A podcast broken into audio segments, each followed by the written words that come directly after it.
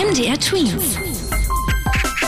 Dein 90 Sekunden Corona-Update. Am meisten vom Coronavirus betroffen sind weiterhin die USA. Dort haben sich in den letzten 24 Stunden wieder knapp 60.000 Menschen neu angesteckt. Damit haben die USA weltweit den größten Anstieg. Mittlerweile haben sich seit Beginn der Pandemie über drei Millionen Menschen in den USA mit Covid-19 angesteckt. Zum Vergleich, hier in Deutschland waren es bislang etwas mehr als 197.000.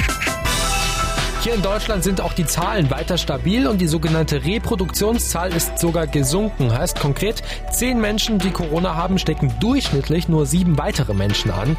Das sind gute Zahlen. Das bedeutet nämlich, dass sich das Virus im Moment nicht ausbreitet, sondern eher eingedämmt wird. Mindestens sechs Monate müssen wir noch mit Corona-Einschränkungen leben. Das denkt zumindest jeder zweite Deutsche. Dafür gab es eine Umfrage von einem großen Marktforschungsunternehmen, das mehr als 1000 Leute zur Corona-Situation befragt hat. Darin wurde auch festgestellt, dass weiterhin über die Hälfte der Menschen bewusst öffentliche Plätze mit Menschenansammlungen meidet und nicht mal jeder Zehnte sich in ein Flugzeug setzen würde. MDR Twins.